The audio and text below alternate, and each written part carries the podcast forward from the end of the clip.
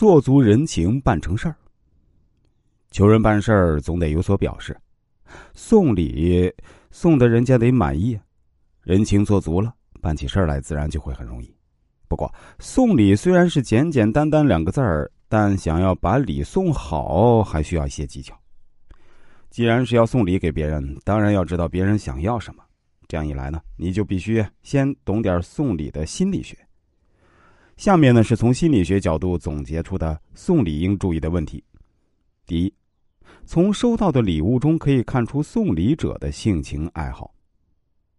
李华在过年时节呢，经常会收到一些礼物，他每次呢都会对此做一个专门的分门别类的记录，为的呢是作为回礼的原则。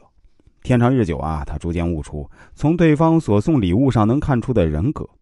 如果对方赠送陈年美酒给你，就表示送礼者自己也喜欢酒；如果对方赠送造型典雅的茶具，送礼者必是对茶具情有独钟。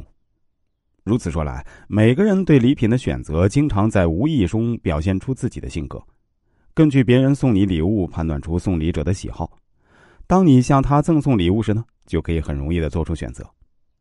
对于送礼者而言，一味的根据自己的喜好送礼，将失去送礼的意义。只有赠送对方所需要的，并且能真正表达自己诚意的礼物，才是真正的送礼。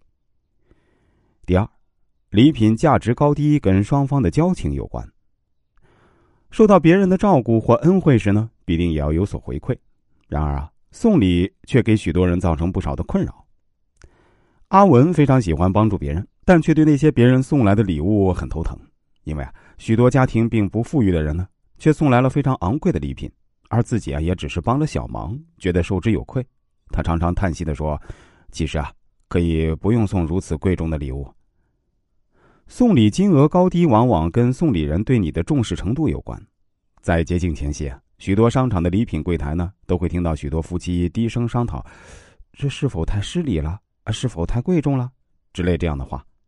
反之啊，从收礼者的角度来看呢，若得到的远比预期的低，便会大感不悦，甚至啊，比没有收到礼物更不高兴，可能责备对方不识时务、没有礼貌等等，有一种身份地位被贬低的感觉。第三，送给对方家人喜欢的东西，能为你加印象分。美国电影《E.T.》上映后呢，取得了轰动的社会效应。有位先生去拜访他的朋友啊。就买了 E.T. 的模型送给对方两个三岁和五岁的孩子，结果很受孩子欢迎。从那时起啊，孩子们就称这位先生为 E.T. 叔叔。像这种情形啊，许多人都见过，也亲身体验过。用“爱屋及乌”来形容这种情形，可能并不贴切，但事实就是如此。有时送对方本人喜欢的东西，还不如送他亲人喜欢的，更能加强对方对你的好感。尤其重要的是。像这种针对家人的送礼方式，有时还会使你们之间的关系在质的方面产生一些意想不到的效果。但值得留意的是，像这种情形的送礼呢，挑选的礼品应有点意外性，让别人产生惊喜，否则效果就一般了。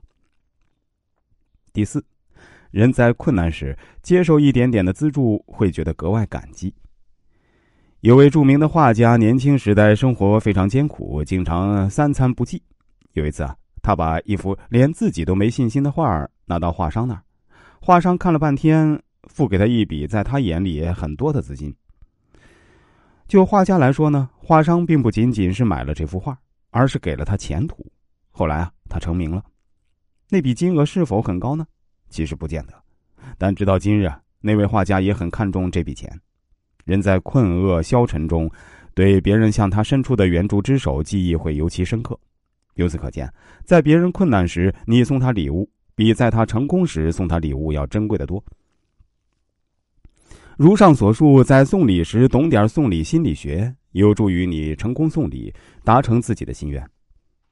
礼物是感情的载体，任何礼物都表示送礼人特有的心意，或酬谢，或祝贺，或怜爱等等。所以啊，你选择的礼品应该包括你的情感。并使受礼者觉得你的礼物非同寻常，倍感珍贵。实际上，最好的礼品是那些有针对性的、富有意义或耐人寻味的小礼品。比如，我们为住院的朋友送去一束鲜花，他就很开心，增强战胜疾病的信心。